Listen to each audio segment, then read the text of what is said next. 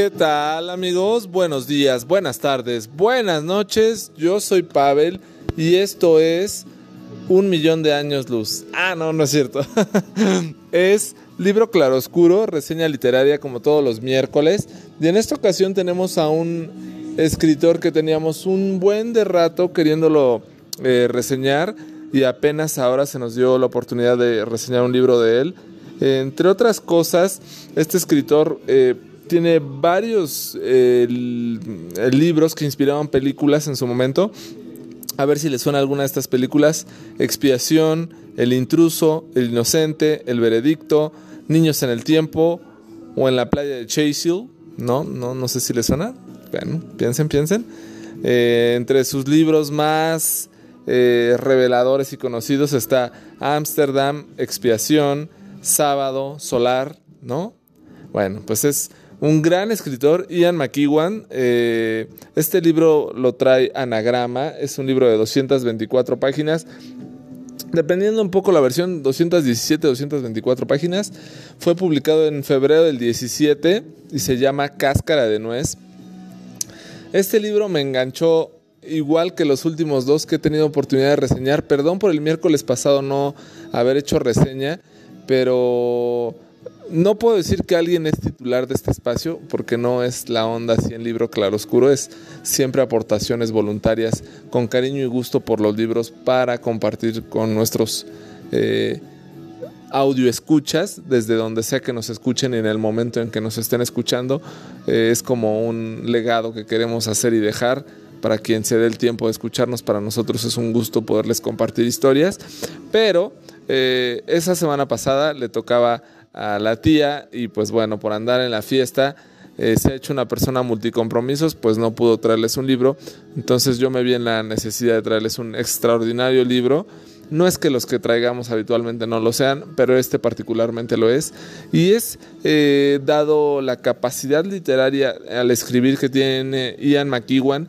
Y aquí lo hacen un, eh, un narrador tan diferente y único que nunca me había topado con una historia de este tipo, eh, en el cual eh, lo narra pues realmente un feto. La historia es narrada desde la panza de una mujer embarazada.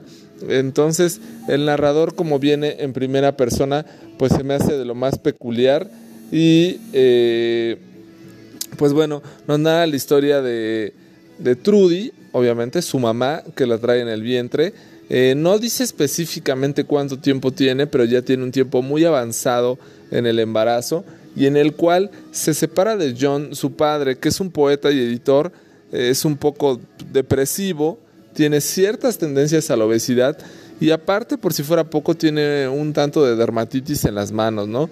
Algo que pues no me parece algo muy delicado, aunque sí en algún momento lo he sufrido igual conocidos, y, te genera esa sensación de eh, aversión o distanciamiento social. Entonces, eh, me parece que con mucho conocimiento de causa, Ian McEwan, mm, en ese punto tan puntual, eh, valga la redundancia, expresa el sentimiento del padre del feto, en este caso no sabemos nunca el nombre del feto, pero bueno, vamos a llamarle así, eh, cómo su madre lo aleja por múltiples razones, ¿no? Por múltiples situaciones y por este matrimonio pues que ya está en completa descomposición y en la cual pues ya no va a más por parte de Trudy, la esposa, pero John, eh, fiel a su sentimiento e ilusión y ganas de narrar y contar cosas como buen poeta, pues intenta recuperar algo de lo perdido, si es que se puede recuperar algo de lo que ya está perdido. Y ella, pues una de las cosas que busca es alejarlo por esta dermatitis, ¿no? Inclusive él en ocasiones tiene que usar guantes para que, no le cause escosor a, Trudy, ¿no? Eh, y bueno, y va narrando eh, el, feto en esta primera persona esas sensaciones y esas situaciones quizá nos parecerán normales cuando te dicen, no, estoy en una cavidad, estoy en el cervix de mi madre, eh, ciertos movimientos, me la paso viviendo de cabeza pero son cosas que nunca no, nos ponemos a, realmente analizar de cómo venimos al mundo, ¿no? Y todos venimos en una misma posición. Eh, si tenemos la fortuna de no traer el cordón este, enrollado en el cuello y todo ese tipo de cosas que pasan. Entonces va narrando ciertas situaciones y momentos y cosas que le pasa eh, dentro del vientre de su madre y todas esas sensaciones, ¿no? Cosas tan sencillas inclusive como poder decir, este, mi mamá está tomando un vino y en ese proceso digestivo que tiene, a mí me llega solamente una pequeña porción de alcohol y una pequeña porción eh, de esa sensación, lo cual nos relaja. Y a mi mamá la hace sentirse un tanto borracha y feliz, pero a mí me relaja mucho saber que estoy protegido. Y por eso yo creo que se llama así el libro, en una cáscara de nuez, ¿no? Entonces narra cosas muy, muy peculiares, pero para esto el trama de la, de la novela pues se complica y se ve difícil porque Trudy, como les platiqué, ya estaba separándose de John. Eh, John, donde vivían, era una casa heredada por parte de su madre. Y John en esta parte tan amorosa, tan sentimental, tan poética de poderle dar ese espacio a la mujer que ama a pesar de las situaciones que tengan, eh, dejando así sus propiedades por ella, eh, pues ella, Trudy, abusa de esto y ya tiene una eh, relación eh, adúltera, por decirlo de una forma, con su hermano, Cloth. Entonces, pues el feto o el bebé que viene en camino empieza a narrar esta relación y esta comparación de Cloth, el agente inmobiliario inculto que solamente sabe hacer dinero y que está cortejando a su mamá. Inclusive narra cómo tienen relaciones sexuales y cómo eh, llega a afectar las penetraciones que tiene Cloth sobre su madre y qué tan cercanas quedan a su vientre, en este caso a su hogar del feto. Entonces son cosas, pues sí, un tanto soeces o un tanto absurdas, pero que yo pienso que, que son un tanto en la vida real no sé qué tanta información, qué tanto conocimiento, qué tantas pláticas, qué tantos sentimientos se pueden transmitir de una madre a un feto, pero es una forma de narrarlo de este lado de Ian McEwan eh, muy interesante, muy entretenido. Es un libro muy, muy, muy divertido pero también con un análisis, si tú lo quieres ver, tanto profundo. Eh, platican varias cosas y en este amor tan eh, genuino de John por por Trudy y por intentar recuperarla, él se brinda completamente. Cloth, intentando alejar a su hermano, pues le ofrece prestarle un dinero para pues, que, que la aleje. Y bueno, pues no se puede. Aparentemente Trudy disfruta mucho el tener relaciones íntimas con Cloth y el pues estar tomando sus copitas de vino aunque esté embarazada de este bebé por venir. Eh, hasta que de repente planean eh, pues deshacerse de John en el camino, poder vender la casa que le habían heredado a John y John a su vez se la dejó a Trudy para que pudiera eh, estar ahí en lo que se aliviaba, por decirlo, o por en lo que terminaba su embarazo, perdón la expresión. Eh, y bueno, se les ocurre, pues,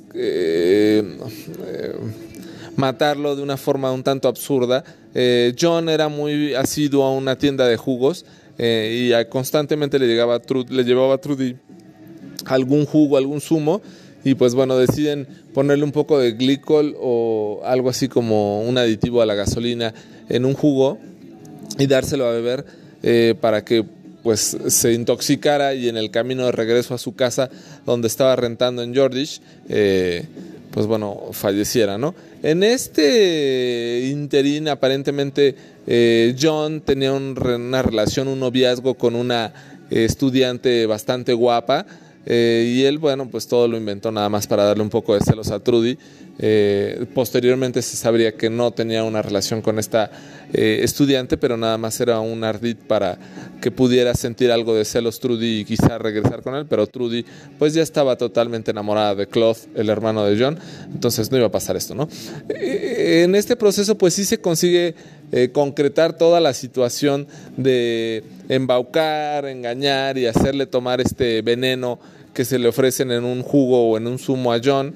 Eh, lo, lo, inesperado acaba sucediendo, acaba falleciendo, lo encuentra la policía en una autovía boca abajo y pues bueno, empiezan las indagatorias, ¿no?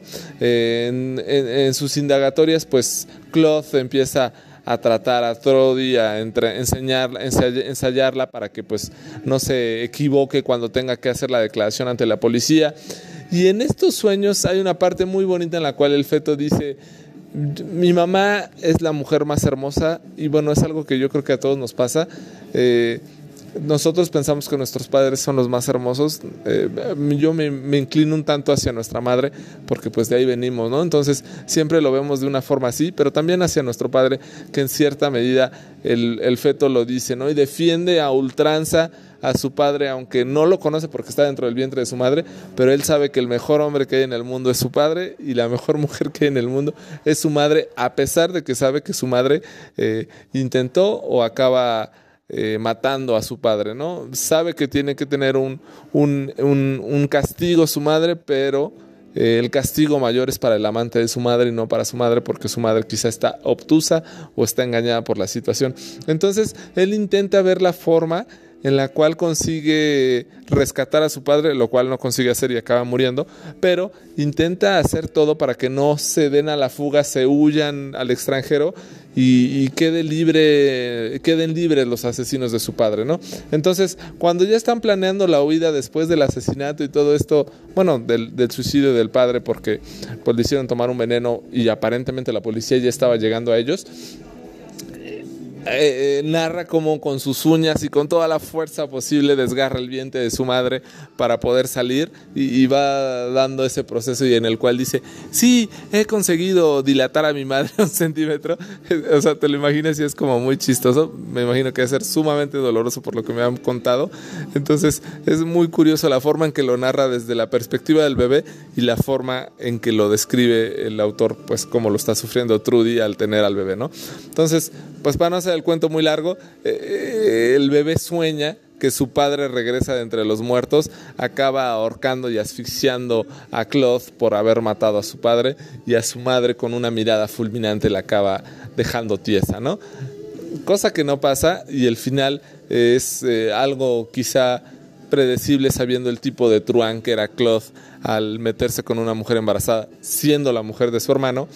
Y eh, Trudy pues lo más que quería era tener a su hijo y que estuviera con bien. Quizá ese instinto maternal de la madre naturaleza que de por sí se incrementa y se eleva cuando una mujer está embarazada de una persona, eh, pues bueno, lo lleva a un muy buen relato eh, Ian McEwan, algo muy interesante, muy divertido, muy entretenido, pero también con ese cariño y ese amor que se da de la madre al, al feto o al bebé y del bebé a la madre, ¿no? Entonces, a las mujeres o a las personas que tengan hijos o están esperando tenerlos o estén en ese proceso, pues es un libro muy entretenido, muy divertido. Y a los que no les gustaban los niños o no quisieron tener hijos o no tienen hijos como yo, pues también me pareció un libro muy bonito, muy divertido y, una gran joya que encontramos eh, ahora publicado en el 2017 por Ian McEwan, por Anagrama. Entonces, este, lo pueden encontrar como siempre audiolibro, este, electrónico, impreso, en, anagrama narrativa y en anagrama compacto. Entonces, bueno, está en todas las plataformas. Ojalá se acerquen a él y sea de su agrado como lo fue conmigo. Eh, pues bueno, les agradezco por escucharnos una semana más y aquí seguimos en Libro Claroscuro luchando narrando y por supuesto disfrutando de todos los libros que nos tiene nuestra librería interminable. Buenos días, buenas tardes, buenas noches.